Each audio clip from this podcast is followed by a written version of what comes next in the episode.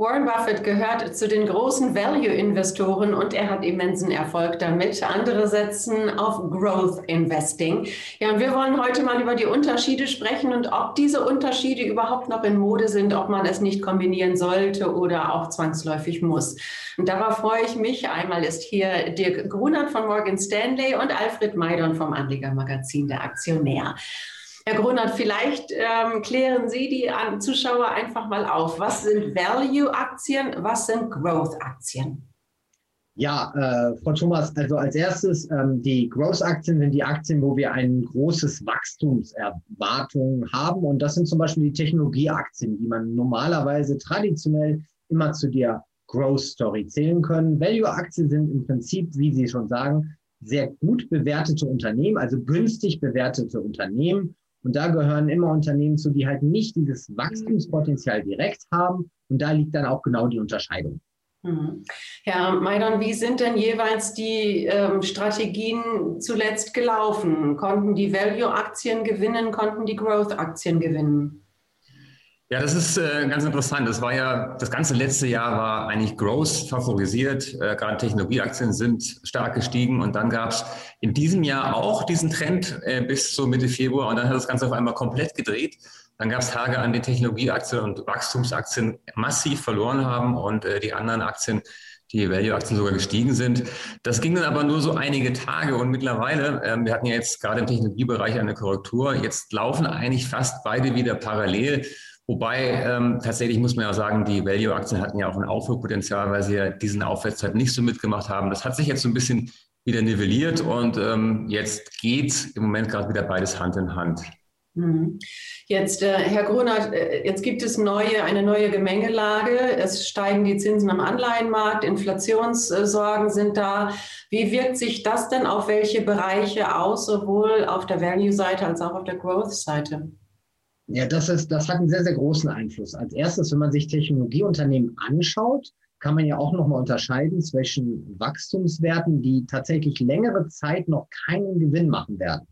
Ja, die sind vielleicht von Eigenkapital eigentlich sehr gut finanziert. Nichtsdestotrotz werden die natürlich stärker diskontiert, einfach durch die steigenden Zinsen. Und das war auch ein Auslöser dafür, weswegen diese ähm, äh, Growth-Aktien tatsächlich etwas schlechter performt haben. Bei Value-Aktien muss man auch immer genau aufpassen. Naja, erstmal günstig kann ein Unternehmen auch werden, weil einfach der Wert schon stark gefallen ist. Also wenn zum Beispiel ein Geschäftskonzept nicht mehr gut funktioniert und deswegen die Aktie günstig ist, heißt das immer noch nicht, dass das, obwohl das einen, ja einen, einen guten Wert hat, dass die Bewertung gut ist von dem Unternehmen, dass das in Zukunft auch äh, weiter gut funktionieren wird. Deswegen muss man immer unterscheiden. Also gerade bei Wachstumswerten gibt es immer noch sehr gute Unternehmen, die einen positiven Cashflow haben und die natürlich auch vom Wachstum weiter profitieren werden, die halt nicht erst in zehn Jahren Gewinne erwirtschaften werden. Und genauso bei Value-Aktien muss man darauf achten, dass es halt ein Geschäftsmodell ist, was neben der günstigen Bewertung auch Zukunftsaussichten hat. Herr Maidan, wie wird sich denn nach Ihrer Meinung nach diese neue Gemengenlage auswirken? Würden Sie jetzt eher auf Value oder eher auf Growth setzen? Gut, ich bin ja ehrlich, ich setze ja eigentlich immer auf Growth. Das ist auch das, was mir am meisten Spaß macht, wo ich auch das meiste Potenzial bei der Kursentwicklung sehe. Nichtsdestotrotz, es gibt auch ähm, gute Value-Aktien und es gibt auch, und das ist das Besondere, Aktien, die beides vereinen. Ähm, zum Beispiel Walt Disney. Walt Disney ist ähm, eine Value-Aktie, weil man natürlich schon sehr lange am Markt ist und auch ähm, ja auch normales, herkömmliches Geschäft hat. Die Parks machen jetzt wieder auf. Und man ist aber auch Value, also Technologie, weil man natürlich mit Disney Plus äh, im Streaming-Bereich unterwegs ist. Also es gibt auch Kombinationen aus beiden. Und das muss auch so ein bisschen jeder Anleger selber entscheiden, was ihm da lieber ist. Ähm, ob er lieber stabile Erträge haben will, Dividenden haben will oder ob er lieber an dem Kursgewinn partizipieren will und dann eben auch mal größere Kursrücksätze in Kauf nimmt. Also ich bin mehr für Growth und ähm, ja, andere, Warren Buffett sieht das vielleicht ein bisschen anders. Jetzt gibt es ja auch neue Branchen, nicht neue Branchen, aber Branchen, die im Fokus stehen, gerade durch Corona, zum Beispiel die Pharmaindustrie, die Pharmabranche. Wie sieht es, äh, Herr Meider, mit so einem, mit Merck aus? Wie sieht es mit Johnson Johnson aus? Wo würden Sie die hinpacken und, und was sehen Sie da? Ja, da in dem Bereich Medizintechnik oder Biotech ist natürlich sehr unterschiedlich. Es gibt tatsächlich die alten großen Namen, ähm, die sicherlich mehr in den Bereich Value zuzuordnen sind. Und dann gibt es die vielen Biotech-Firmen, die jetzt auch gerade in der Impfstoffforschung unterwegs sind. Biontech ähm, oder auch Moderna. Also ähm, da, auch da kann man sich den Bereich aussuchen, den man äh, favorisiert. Ähm, da bin ich, muss ich allerdings persönlich sagen, bin ich jetzt nicht so der Freund von, weil ich mich auch in der Branche zu wenig auskenne, als äh, dass ich jetzt da mein Geld investieren würde. Und der Bereich Biotech und auch gerade diese Impfstoffgeschichten sind doch schon sehr, sehr weit gelaufen und ähm, da, auch da tue ich mich ein bisschen schwer. Mhm. Und Herr Grunert, wie sehen Sie die äh, zyklischen Unternehmen jetzt? Auch da wird ja erwartet, dass die wieder nach oben kommen mit, der, mit dem eventuellen Aufschwung, wenn eben Corona geschafft ist. Ja, das, sind, das ist genau auch unser, unser Ansatz, also bei Morgan Stanley von unseren Analysten, dass wir tatsächlich den Value-Bereich nochmal aufteilen und tatsächlich nicht nur die Bewertung des Unternehmens angucken, sondern genau da drin auch die Zyklika sehen. Was bedeutet Zyklika? Naja, die können günstig bewertet werden, nicht weil ihr Geschäftsmodell nicht gut funktioniert hat oder weil die Aktie gefallen ist, sondern weil andere Faktoren eben in diesem Zyklus eine Rolle spielen. Ja, wir sehen jetzt steigende Zinsen, das ist ein Punkt, aber zum Beispiel Rohstoffe sind natürlich ein zweiter Grund, der sehr wichtig sind. Also wenn wir uns hier diese, diese Value-Aktien angucken, sind zum Beispiel Minen-Companies zum Teil sehr günstig im Moment bewertet. Und zyklisch gesehen steigen auch tatsächlich die Rohstoffe wieder. Das heißt, da ist natürlich dann auch Gewinnpotenzial wieder gegeben. Also ist das ganz sicherlich ein Sektor, den man sich, den man sich anschauen sollte in, in, der, in dem Value-Bereich. Man darf ja nicht verkennen, also ich glaube, in beiden Bereichen gibt es halt tatsächlich Unternehmen. Also zum Beispiel ein Unternehmen, was ein KGV von 100 hat, ist ja erstmal sehr, sehr, sehr, sehr teuer. Aber wenn das ein Wachstum von 10 Prozent pro Jahr hat, ist das in zehn Jahren, sieht das ja anders aus, als wenn ich ein Unternehmen aus der Growth Area habe, was vielleicht ein KGV von 10 hat, äh, aus der Value ähm, Bereich habe, was ein KGV von 10 hat, aber kein Wachstum mehr hat. Ja, nach zehn Jahren sind die Unternehmen gleich wert. Und dann muss ich natürlich schauen, traue ich dem weiter, das Unternehmen, dass es weiter Geld bewegt. Das heißt, man muss sich wirklich angucken, immer Bewertung mit Wachstumspotenzial. Bewertung mit Zukunftsaussichten. Also tatsächlich die reine Trennung wie man sie vorher vorgenommen hat, die funktioniert so nicht mehr. Hm. Sie haben gerade den Rohstoffmarkt angesprochen, Herr Grunert. Wie haben sich denn da Ihre Anleger aufgestellt, gerade auch im Zertifikatebereich? Denn die Ready, die ist ja jetzt schon zu sehen am Rohstoffmarkt. Ähm, auch der Ölpreis geht nach oben. Viele Rohstoffe werden natürlich benötigt, wenn, äh, wenn der Aufschwung kommt. Wie, wie stellen sich Ihre Anleger auf? Sind die positiv gestimmt und greifen die zu? Absolut, das kann man sagen. Also tatsächlich haben die, unter, äh, die, die Anleger auch Abstand genommen. Und zwar kann man das einmal sagen von den Zertifikateanlegern, aber auch von den institutionellen Anlegern, dass tatsächlich man nicht nur noch diese Technikwerte kauft, sondern andere Branchen jetzt tatsächlich sich anschaut. Und Lean Companies ist ganz sicherlich ein Fokus, den sich gerade die Leute in diesen Bereich jetzt von Value angucken. Aber nichtdestotrotz, man sieht auch wieder, dass es viele Käufe gibt in der Growth Area. Also da gehört zum Beispiel Softwareunternehmen zu. Ja, und das Softwareunternehmen wird auch bei steigenden Zinsen immer noch gute äh, Gewinne abwerfen und die, die haben nicht so einen Nachteil durch steigende Zinsen dafür. Also zum Beispiel eine Microsoft, eine Apple-Aktie, die werden sich auch wieder angeschaut von unseren Investoren in dem, in dem Bereich Growth. Hm. Herr Maidon, jetzt haben wir gerade über Apple schon ganz kurz gesprochen. Äh, Sie sind ja auch sehr technisch, technikaffin, sage ich mal. Sie sind sehr viel bei den Technikwerten unterwegs, ob es Apple ist, Tesla ist und so weiter. Wie, wie passt denn dann, auch Warren Buffett hat groß äh, in Apple investiert, wie passt das denn dann zusammen? Apple würde ich ja mittlerweile auch so als Twitter einschätzen. Apple äh, als Twitter ist ja beides. Man ist ähm, zum einen natürlich immer noch groß, aber das Wachstum ist natürlich zurückgegangen, weil man eben auch so groß geworden ist. Ähm, man hat aber auch viel Value, man kauft eigene Aktien zurück, man zahlt Dividenden aus. Und das ist eigentlich auch eine sehr schöne Kombination. Ähm, tatsächlich hat Apple noch viel Wachstumspotenzial, eben nicht mehr so dynamisch, wie es vielleicht mal war, aber diese Kombination, dann auch noch Gewinne auszuschütten Ähnliches Spiel bei Microsoft, ähm, auch beides Aktien, die mir sehr gut gefallen und ähm, die eine gute Kombination aus beiden äh, Sphären, beiden Bereichen sind. Das heißt, da, somit passt es ganz gut zusammen, dass Buffett auf Apple gesetzt hat. Absolut, ja, das, das passt. Ähm, er hätte es vielleicht ein bisschen eher machen sollen. Ähm, ich bin mal gespannt, weil, wann er dann vielleicht mal irgendwann wirklich mal Amazon kauft. Ähm, da hat er ja auch schon ein paar Mal drüber gesprochen zumindest. Aber ja, das heißt, eh das heißt, er hat ja eh noch eine Menge Cash. das heißt, aus Value-Unternehmen können dann auch Growth-Unternehmen werden. Das äh, schließt eher, das eher andersrum. Also ja. eher aus Growth-Unternehmen werden Value-Unternehmen, wenn sie dann irgendwann eine gewisse Größe erreicht haben und auch dann die Profitabilität kommt und man nicht mehr so auf das, dieses dynamische Wachstum aus ist, sondern dann eben auch mal irgendwann Geld verdienen will. Ja. Und man darf vielleicht auch nicht verkennen, dass halt tatsächlich auch Growth-Aktien einfach auch einen guten Value haben können. Und ich glaube, das ist genau sein Ansatz. Also auch in dem Sektor kann man ja sagen, durch das Wachstum dieses, äh, dieser Growth-Aktie ist halt tatsächlich die Bewertung immer noch günstig zu sehen. Also ich habe ein großes Wachstum, deswegen ist die Bewertung gerechtfertigt und daraus ist es natürlich günstig und deswegen kann das durchaus sein, dass man in diesem Bereich Growth immer noch, naja, Schnäppchen sehen kann, also wo man tatsächlich Value denkt, dass es halt günstig bewertet ist. Wir sprechen hier sehr viel über Bewertungen der Unternehmen. Jetzt nimmt aber die Geldmenge doch immer mehr und mehr und mehr und mehr zu. Muss denn dann nicht automatisch auch die Bewertung der Unternehmen steigen?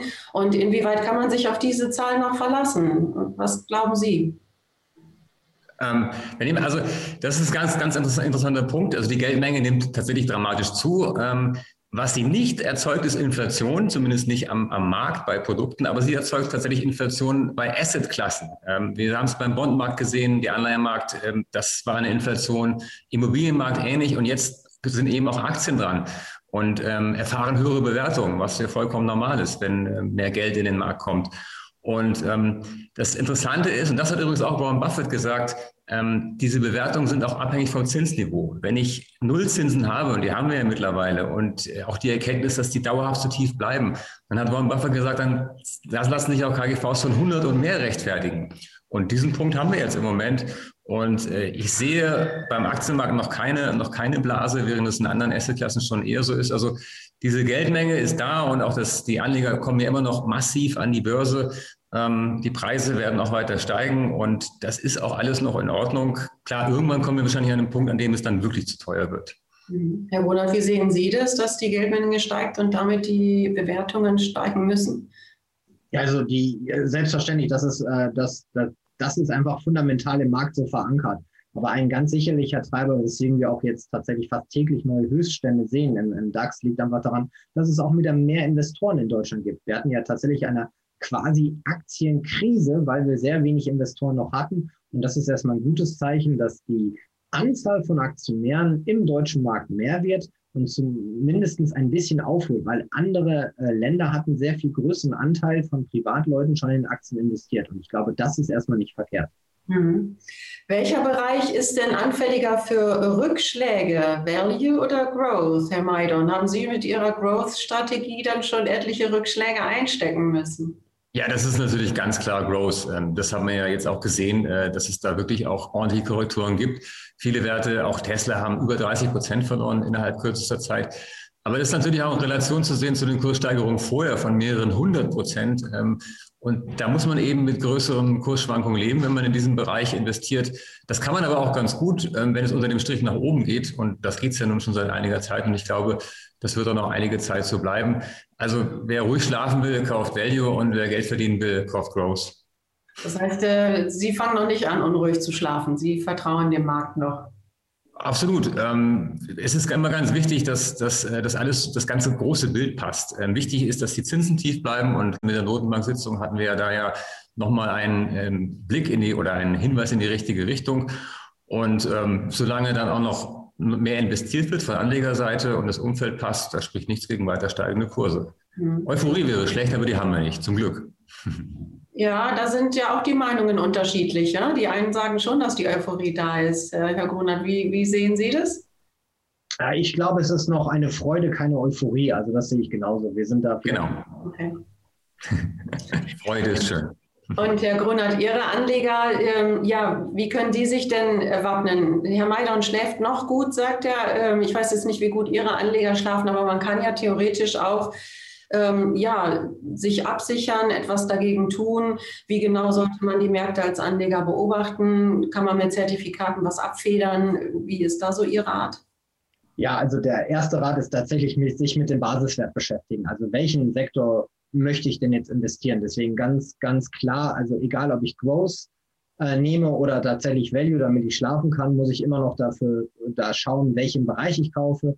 Ähm, also dann immer versuchen, nicht nur auf ein Pferd zu setzen, also zum Beispiel Sektoren, wenn man jetzt zum Beispiel bei, bei der Value auf Minen setzt, dass man sich nicht nur einen Minenzettel reindrückt. Das sind nämlich weitere Faktoren. Wir reden ja immer nur von der Bewertung, aber zum Beispiel ESG-Themen spielen eine große Rolle. Ja, also auch in, in China werden Umweltauflagen höher gesetzt. Das heißt, es macht es teurer tatsächlich Minenaktien, äh, also Minen zu machen. Das wird aber gleichzeitig dann wieder profitabel, weltweit gesehen Minen zu fördern. Also aber auch da wieder eher Sektoren kaufen, also den Minensektor. Das Gleiche kann ich äh, auch bei Software machen, wenn ich sage, ich möchte doch lieber im, im Sektor des Growth was kaufen. Das heißt, ich kaufe mir den, den Sektor von verschiedenen Werten, die Software herstellen. Äh, und das kann ich natürlich sehr gut machen. Und dann kann ich mir auch das Instrument wählen. Ich kann tatsächlich sagen, ich kaufe dann ein einen relativ geringen Partizipation an einem Sektor, das kann ich machen. Oder ich gehe sogar weiter und sage, ich kaufe Discount-Zertifikate, die gibt es mittlerweile auch auf Sektoren. Und das ist natürlich dann auch nochmal ganz schön, dass ich sage, ich gebe ein bisschen was von der Upside auf, aber ich kann noch besser schlafen, weil ich kaufe es nämlich günstiger. Nichts anderes ist ein Discount-Zertifikat. Also es gibt verschiedene Instrumente. Deswegen macht es auch durchaus Sinn, sich mit diesem Thema jetzt mehr und mehr zu beschäftigen. Sie haben, glaube ich, gerade noch einen ganz guten Punkt angesprochen, Herr Meider, und da möchte ich Sie noch mal nachfragen, die, der Punkt Nachhaltigkeit. Ähm, da werden alle Firmen sich früher oder später mit beschäftigen müssen, auch diejenigen, die es jetzt vielleicht noch ignorieren. Und auch die Anleger legen ja immer mehr Wert darauf.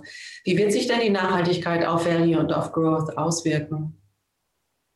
Das ist natürlich eigentlich eher eine, eine Growth-Geschichte, weil ähm, klar, es müssen alle Unternehmen in dem Bereich mitspielen, aber ich favorisiere natürlich die Firmen, die diesen Bereich auch vorantreiben. Also das sind ähm, ja Firmen aus dem Bereich erneuerbare Energien, ähm, die ja auch ähnlich wie, wie die Technologie einen unheimlich guten Lauf hatten.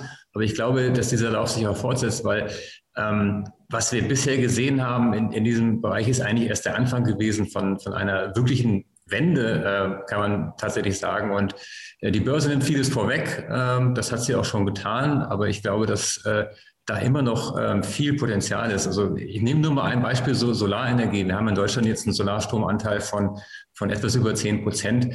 Ähm, weltweit liegt er so zwischen 1 bis 2 Prozent. Also und langfristig gehen wir in Richtung wahrscheinlich 30, 40, 50 Prozent. Also da ist noch unheimlich viel ähm, Aufholpotenzial. Hm. Jetzt haben wir ganz zu Anfang gesagt, ähm, kommt es nicht außer Mode zu die Unterteilung zwischen Growth und Value. Sie sind, Herr Maidon, ein Verfechter äh, der Growth-Strategie, das haben wir gerade gehört. Ähm, ja, würden Sie wirklich sagen, man soll die Portfolios aufteilen und sich in eine bestimmte Richtung orientieren oder kann es ein Mix werden? Ist es nicht wirklich außer Mode? Also ich würde das ganz anders angehen. Ich würde, ähm, oder ich mache es zumindest so, ich, ich bin ja ein Stockpicker, ich suche mir Aktien aus, die mir gefallen. Ob das am Ende Growth ist oder Value, oder ich habe ja ein paar Aktien vorgestellt, die beides äh, vereinen, ähm, das ist eigentlich egal. Und da muss jeder Anleger wirklich selber entscheiden, welche, wie risikobereit er auch ist und welche Schwankungen er auszuhalten vermag. Ähm, und soweit, äh, ich, es ist nicht entweder oder, das auf gar keinen Fall. Hm. Wie ist es bei Ihnen, Herr Gewohnheit? Also Stockpicking ist ja jetzt nicht unbedingt so äh, angesagt wahrscheinlich. Also wie könnten sich Anleger da am besten aufstellen? Stockpicking ist ganz sicherlich die ähm, Königsdisziplin, weil ich mich dann tatsächlich auf einem ganz kleinen oder auf dem niedrigsten, auf dem Mikrolevel mit dem einzelnen Unternehmen beschäftigen muss. Das ist halt sehr, sehr zeitaufwendig. Das Zweite, was ich halt dann machen kann, ich gehe eine Ebene höher und suche mir Sektoren aus, wo ich sage, dass die äh, sowohl in, in Value als in Growth sehr, sehr gut bewertet sind oder ähm, sehr viel Potenzial haben. Ja, und das ist halt die zweite Sache. Aber dass man blind jetzt das eine oder das andere kauft, das ist halt schwierig. Also wie gesagt, bei Value habe ich häufig Unternehmen, die auch nicht mehr funktionieren, die einfach nur günstig sind. Also es muss man immer darauf achten, dass die keine disruptiven Geschäftsmodelle haben. Also ein Geschäftsmodell, was in der Zukunft nicht mehr funktioniert. Deswegen ist meine Aktie gefallen. Das ist immer noch keine Value-Aktie, die ich kaufen würde, sondern ich muss wirklich darauf achten, dass sie günstig ist, die Aktie, die ich kaufe, aber eine Zukunft hat. Ja? Nämlich sonst, sonst macht man irgendwann die Läden zu. Und das ist, glaube ich, ganz, ganz wichtig, dass man das gar nicht unterscheidet, sondern wie Herr Maidon auch gesagt hat, man schaut sich eher die Unternehmen als solches an oder die Sektoren als solches und es gibt auch Überschneidungen. Die reine Trennung, wie man sie früher gemacht hat, ich glaube, das gibt es nicht mehr. Dann noch als letzte Frage an Sie, Herr Maidorn, einmal die Top-Growth-Aktien für dieses Jahr. Wo sehen Sie die? Und auch die Top-Value-Aktien. Haben Sie da welche? Also im Value-Bereich jetzt weniger, wobei ich habe ja Disney angesprochen, finde ich, finde ich sehr gut oder auch Apple auch als gemischte Aktie gefällt mir auch sehr gut. Ist im Moment ja auch ähm, ein bisschen unter dem Rekord hoch zu haben. Gibt es ja auch nicht allzu oft solche Kaufgelegenheiten. Microsoft ähm, gefällt mir ausgezeichnet. Und wer es ein bisschen spekulativer haben will, ähm, deutsche Aktie, die mir sehr gut gefällt, ist die Warta als äh, wirklicher dynamischer Wachstumswert mit viel Potenzial auch in Richtung Elektroautos. Ähm, das wäre noch so eine echte Wachstumsstory. Ganz herzlichen Dank. Das war wieder ein sehr interessanter Talk mit Ihnen. Ganz herzlichen Dank, Dirk Grunert von Morgan Stanley, Alfred Maidorn vom Anlegermagazin, der Aktionär. Also Value oder Growth, da muss einfach jeder Anleger sich selbst, ja, ähm, überlegen, in welche Richtung er gehen möchte. Oder eben, wenn man den beiden Herren zuhören konnte, vielleicht eine Mischung aus beiden. Das ist äh, auch immer sehr ratsam. Ganz herzlichen Dank nochmal an Sie beide und auch an Sie, liebe Zuschauer, dass Sie die Zeit hatten einzuschalten.